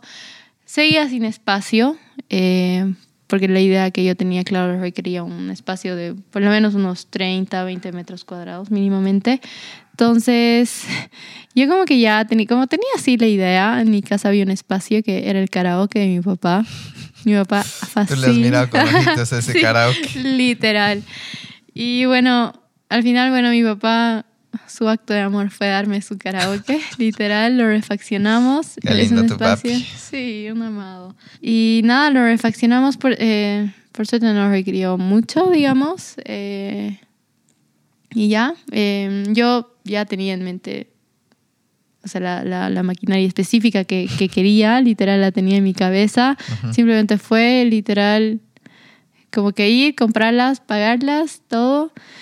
Eh, incluso yo ya tenía como la idea de, o sea, las zonas calientes, zonas frías, donde tenía que estar todo en la cocina para, o sea, el proceso productivo, flujo. ajá, el proceso productivo que yo ya lo tenía en mi cabeza y sabía exactamente qué, ¿no? Había tenido tanto tiempo en pensar todo eso en mi cocina, mientras hacía Frente al horno de 12 galletas. literal cinco horas todos los días. Porque claro, ya me estaba como que quemando la cabeza hacer Seguro. eso, ¿no? Y bueno, eh, empecé, ya había como que comprado toda la maquinaria, en, o sea, terminé de como que comprar todo eh, al comenzar diciembre del 2019. Dije, ya, ok, tengo que empezar, tengo que empezar, tengo que empezar. La pandemia se está acercando. Y boom, pandemia. Literal, o sea... Tú con tu espacio, ya con el tus espacio, máquinas. Las máquinas, ¿sabes? No había... eh, ah, fue algo que igual paró un montón el tema fue de los conflictos en, Ah, octubre, en octubre. claro. Incluso no, fue en diciembre que yo ya tuve el espacio y tal, porque eso me retrasó un montón la compra de todo. Y ok, eh, boom, pandemia, no me había dado tiempo de contratar a nadie. Y claro, o sea, la, la primera, las primeras dos semanas o tres, algo súper chistoso que te voy a contar. Eh, yo tenía, claro, sí, los cursos, ya había lanzado algunos pro- productos, digamos, de todos los cursos de pastelería europea, que no había tenido la oportunidad de lanzarlos hasta ese momento por el tema de, de que yo necesitaba ciertos moldes, cierto congelador y tal, ¿no? Y en la línea de galletas solo tenía dos tipos de galletas. Tenía las de chocolate, las double chocolate y las chocolate chip. Tenía esas dos galletas y yo me quería lanzar el estrellato con eso, ¿ya? Tenía la marca que seguía usando envases plásticos, le- les ponía un sticker y esos eran mis grandes empaques. Eh, porque tampoco tenía flujo para comprar más, claro, porque cuando tú trabajas ya con una imprenta, el tema, ellos trabajan por volumen, ¿no? Mm. Si compras mil empaques, ok, te salen Ah. a cinco pesos. Si compras dos mil, te salen ya a Tres. 3.90, Mm. digamos, ¿no? Entonces dije, voy a ahorrar un poco más y voy allá. Ese era como mi siguiente goal, digamos, ¿no? De tener el suficiente flujo para ya tener mis empaques personalizados y que no sean plásticos porque los odiaba. Y bueno, las primeras dos semanas viste que en la pandemia todo el mundo era como que iba a hacer videos de ejercicios o de cocina y tal. Y yo una mañana, o sea, literal dije, no, hoy voy a hacer... Me desperté a las 3 cin- 3.50, me acuerdo, o sea, abrir mi, despertador y sentía muchas ganas de hacer nuevas recetas. O sea, estaba inspiradísima con tanta gente que subía cosas y tal. Entonces dije, no, hoy es mi día.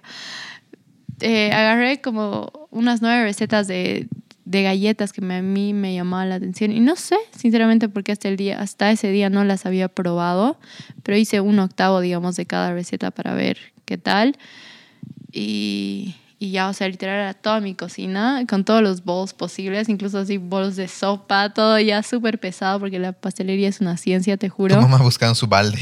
Literal.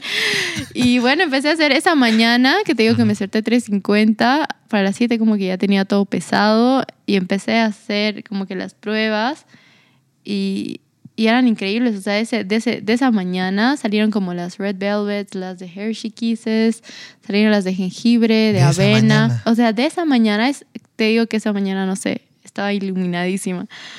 Y Algo te pegó adentro. Sí, te juro. Y fue súper raro. Yo en diciembre del 2019, un, un rato antes de la pandemia, había tomado cursos de, de fotografía con Carla Ponce, que es una- nuestra fotógrafa. Entonces, como que igual, o sea, yo como que ya tenía un poco más de la fotografía gastronómica y tal. Entonces, como que tenía estas galletas. Y dije ya, esa misma noche como que, o sea, hablé con mis hermanos, o sea, que yo quería sacar fotos bonitas, ¿ya? Pero era como que todo estaba como cerrado. Yo quería comprar algún pliego de cartulina y tal para Claro. hacer un fondo bonito. Y claro, o sea, era la época que súper estricta, de si salías te podías volver un zombie, o sea, no había dónde. Entonces, hablando con mis tipo hermanos y papás, y les pregunté como que, ¿dónde hay un fondo bonito? Así en la casa, donde yo tenía la idea de un fondo como cementado, porque siempre me ha gustado esa textura.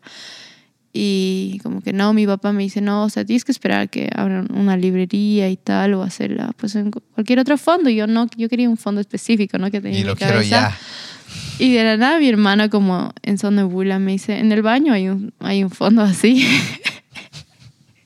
Entonces literal, a la mañana siguiente ya tenía como las galletas. Tu Dije, papá bueno, queriendo entrar al baño. Un set. literal. Es que literal ha sido así. Subí como mi mesita, literal que es como esta, bueno, no nos están viendo, pero es una mes- era una mesita súper, o sea, como de las armables. Agarré un mantel que, bueno, mi mamá se enojó conmigo porque al final del día estaba súper cubierto de Nutella y era un mantel del Medio Oriente. Ya. Entonces, claro, tenía el fondo que es súper lindo, la verdad te lo voy a mostrar después. Y ya, ahí como me súper inspiré. Incluso, ¿sabes? Le robé el celo a mi papá porque en ese entonces como él tenía un... Su un cámara era cel- su, su cámara era buena, o sea, lo perjudiqué toda una mañana. Y salieron las fotos, dije, no, están súper lindas, las publiqué. Nuestros nuevos sabores, no sé qué. Y algo súper lindo igual en mis redes era como que yo hablaba siempre en plural, ¿no? Y mi equipo era yo y yo. Era como que sí, no, tienes que, hemos estado trabajando muchísimo en esto, no sé qué, y literal era yo, ¿no? Nada, pues lancé las fotos y tal, como que fue un boom, como que pucha, tenemos que probar esto, y dije, no, ya, este es el momento, o sea, tengo, tengo que hacerlo. Tenía como que ya, ya no eran las double chocolate ni las chocolate chip, tenía como estas nueve galletas o diez galletas que saqué en mi momento de iluminación. En, en pandemia empecé a, a venderlas literal y fue un boom. O sea, no sé qué le daba a la gente que tenía demasiada ansiedad por estar encerradas, pero Que tienen galletas. te juro, y era, era una época mu- muy, loca porque yo administraba los pedidos, o sea, tener que responderles a como Claro, 100 eras personas, tomar, el, tomar los pedidos, o sea, hacerlo como que súper personalizado Ordenado. hacer la, la masa, las, o sea, en ese periodo éramos yo, mi mamá haciendo las galletas, literal. Y, y, y te digo, o sea, ya, ya había comprado el horno como industrial, tenía la- las bandejas, o sea, lavar eso tú sola o, o- o con mi mamá, o sea, era una locura, era, era, era un trabajazo, la verdad. O sea, el tema de gestión de pedidos, ese entonces todo era con deliveries, ¿no? eh? ¿Te acuerdas? Sí. Y literal, o sea, era, una, era un pico sub, o sea, era a las 12, dos meses o mes de empezar como la pandemia, nadie sabía qué estaba pasando, la letalidad del virus, todo el mundo estaba como que súper noyado. De la nada mi papá igual, o sea, de ver, a, o sea, a 30, 40, 50 chicos con, de con motos en sus dedos, o sea, con sus Ay, motos no. ahí. O sea, era, era algo súper arriesgado porque nadie sabía nada, ¿no? ¿Te acuerdas al principio de la pandemia? 30 motos afuera. Literal eran 30 motos, o sea, literal hacían su fila que llegaba, o sea, eran 30 chicos con sus motos afuera de mi casa todos los días, ¿no? Eso era algo súper estresante igual para mis papás y tal, porque, claro, porque mi papá iba al hospital y, y olvídate, antes de entrar a mi casa iba por la puerta de atrás, se, se duchaba y recién entraba, ¿no? 30 Y yo ahí, y los 30, 40, sí, ¿no? Era, era de verdad una locura. O sea, ahora como que tengo todo registrado, ¿no? Los pedidos que tenía esa época y veo los Excel. era, o sea, no, no te miento, eran como 50, 55 pedidos que yo tenía que despachar, hacer, gestionar todos los días. Y bueno, así como que empezó esa Wow. la parte del taller de Isabel hace mi casa y ya, o sea, vi que necesitaba yo un espacio donde venderlas eh, y como que surgió la idea, de, o sea, la oportunidad de casa mercado, no sé si estás un tanto, es Sí, como... sí, me acuerdo.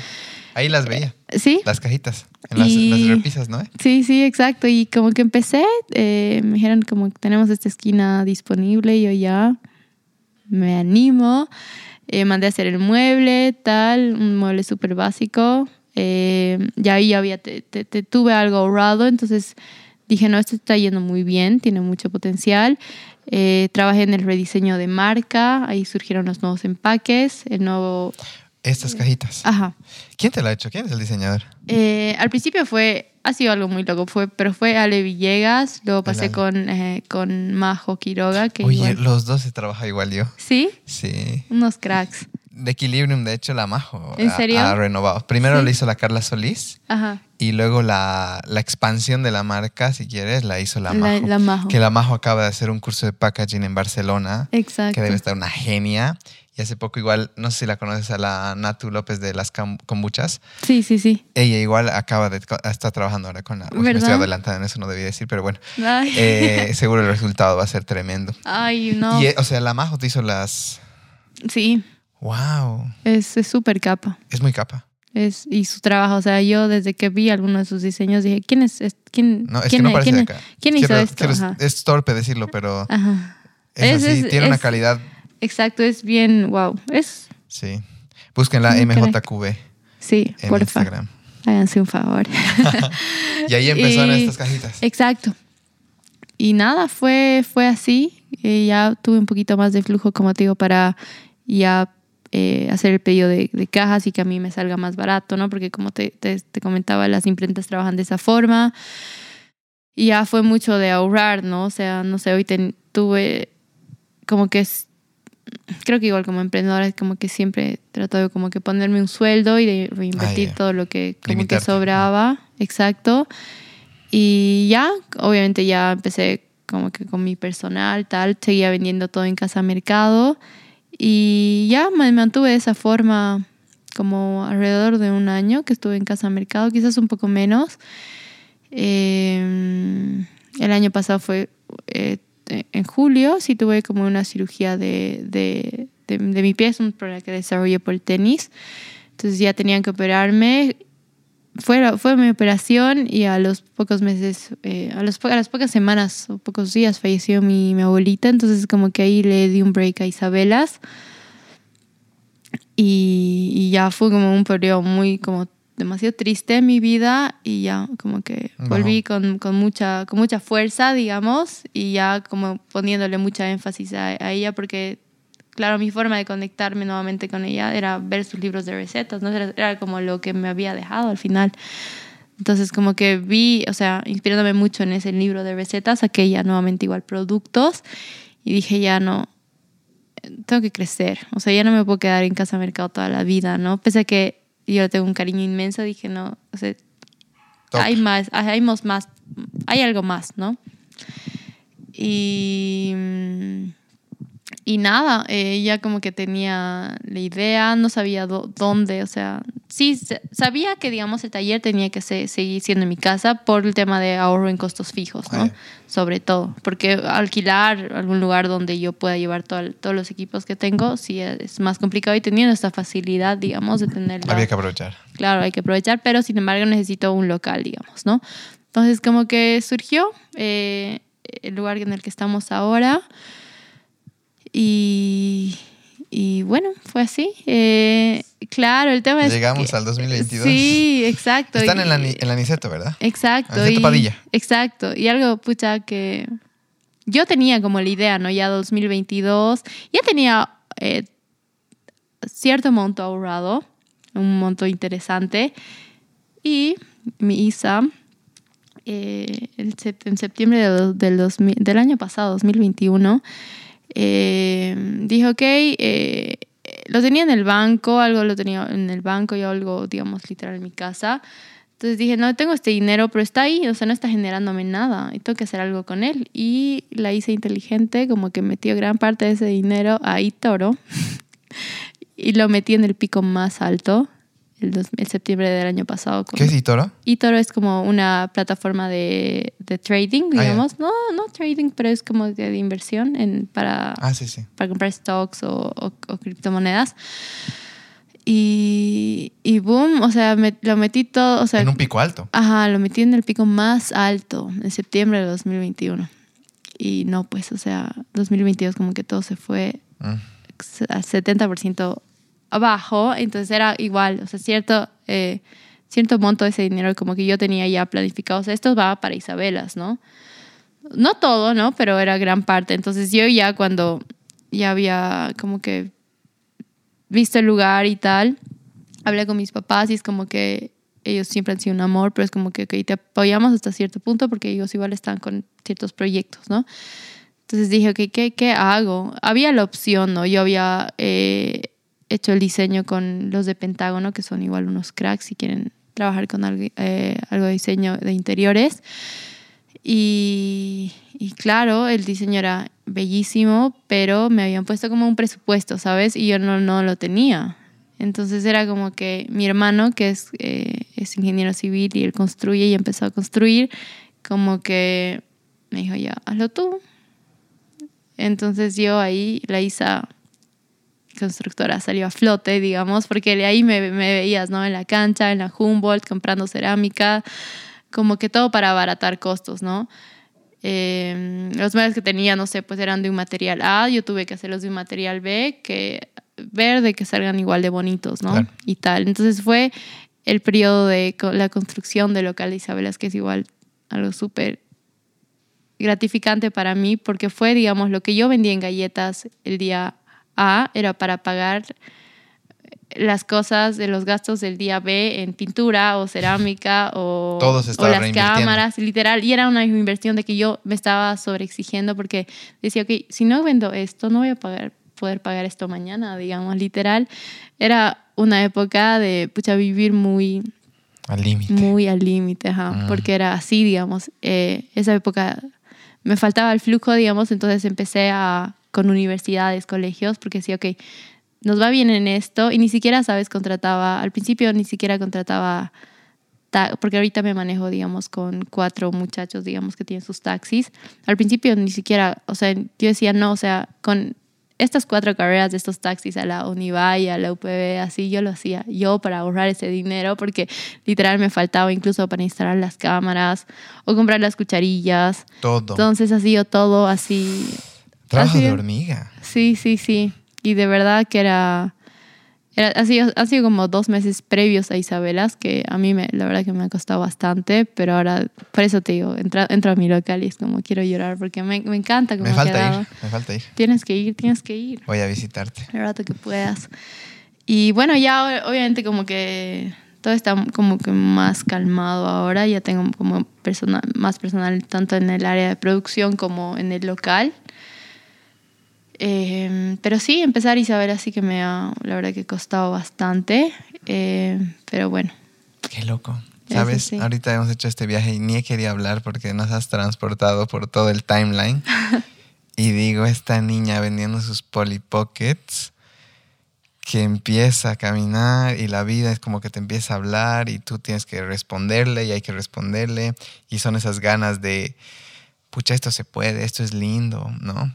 Y estas sincronías, ¿no? Con las clases y todo eso. Y creo que voy a irme a un punto antes de ir ya cerrando esta entrevista.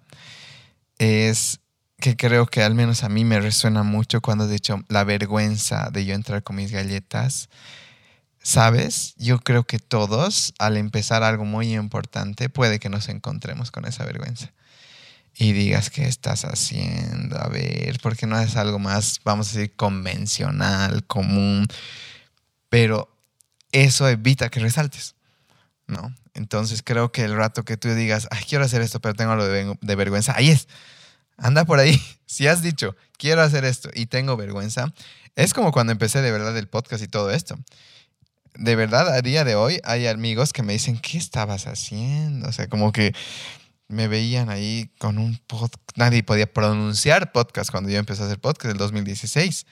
Ahora hay un montón de podcasts. Y el podcast se ha diversificado en el club de lectura, el yoga, los workshops. Ha, ido evolucionando porque el proyecto me lo pedía. Entonces creo que igual llegó un punto donde decía, ¿qué estoy haciendo? Yo soy ingeniero civil. Pucha, ¿Por qué no vuelvo a lo común? Pero digo, no, si no, no, no conocería a todas las personas que conozco. Porque fuera, digamos, de la parte económica, realmente es el proceso, ¿no?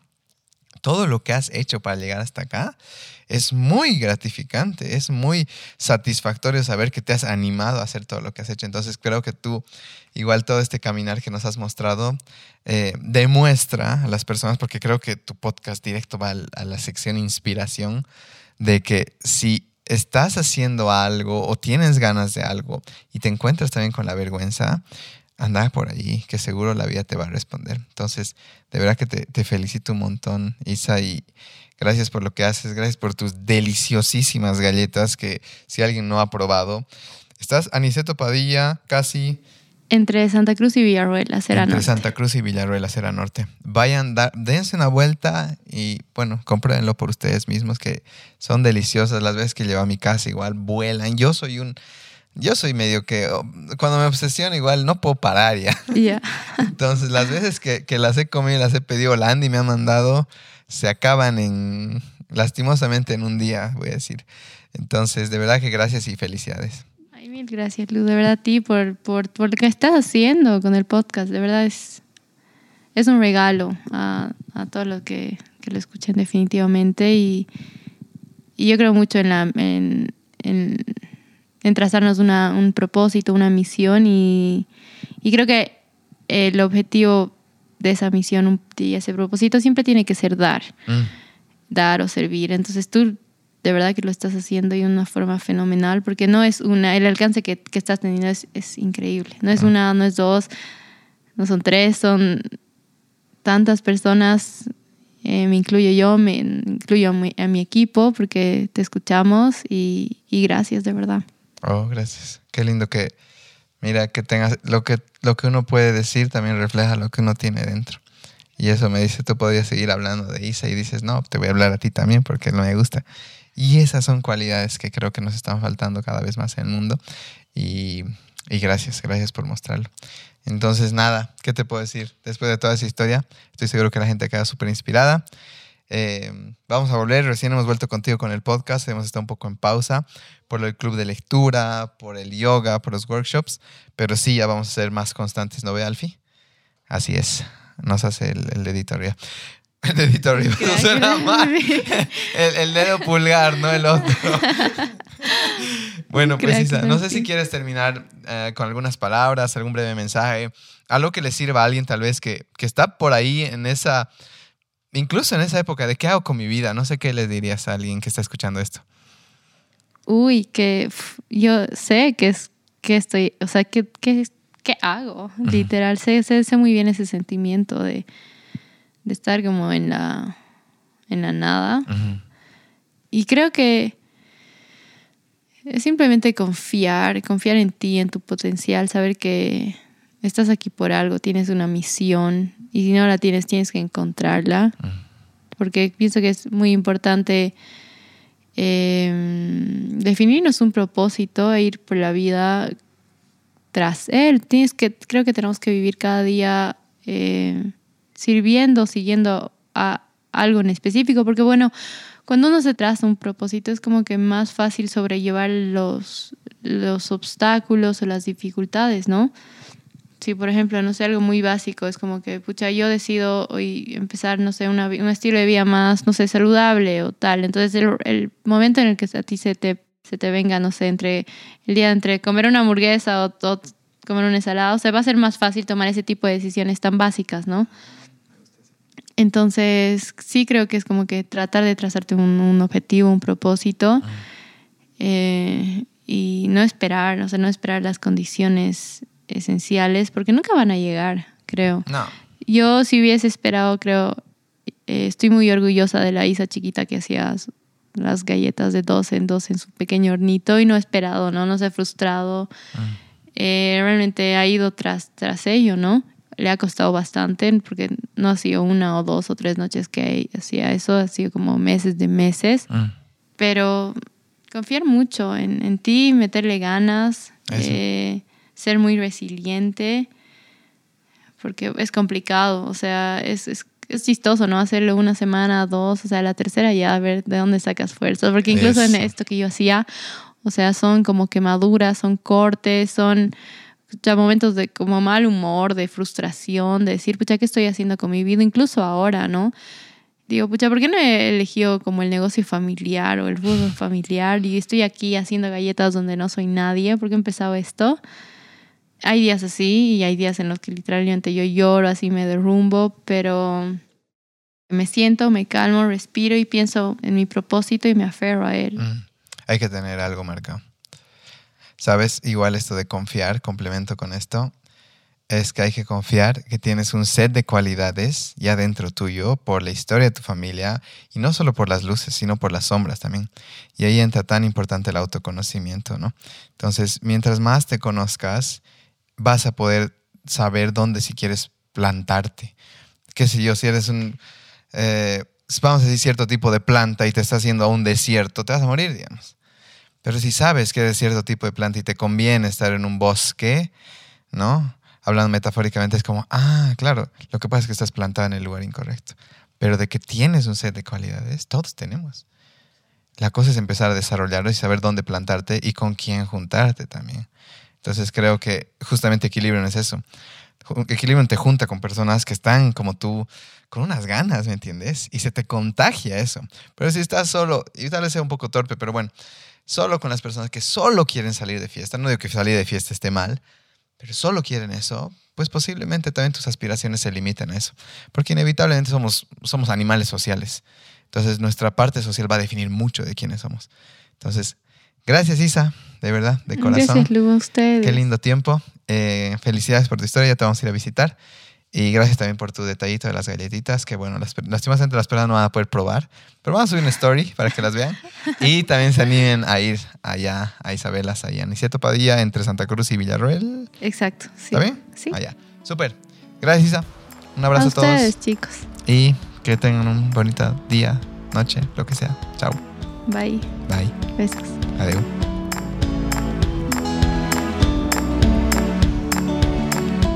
Muchísimas gracias por haber escuchado Equilibrio. Si has llegado hasta acá, seguramente el episodio te ha encantado y te pedimos que lo compartas en tus stories para que amigos y familia también lo puedan escuchar. No olvides etiquetarnos para conocerte. También nos ayuda mucho que califiques el podcast en Spotify y Apple Podcast. Antes de decir adiós, te invitamos a leer fantásticos libros en nuestro club de lectura, a fortalecer tu cuerpo y mente practicando yoga con nosotros y también a conocer más de ti mismo a través de nuestros nuevos workshops. Toda la información de las actividades en comunidad las encontrarás en la descripción del episodio o en nuestras redes sociales. Este episodio fue grabado y editado por nuestro querido Alfie y la relajante música compuesta por J. Cocaterán. Aprecio mucho el tiempo que dedicas a escucharnos, el cariño que mandas a nuestras redes sociales y sobre todo que nos elijas para acompañarte a crear la mejor versión de ti. Siempre estoy cerca y si aún no nos conocemos, espero que lo hagamos pronto. Hasta el siguiente episodio. Namaste.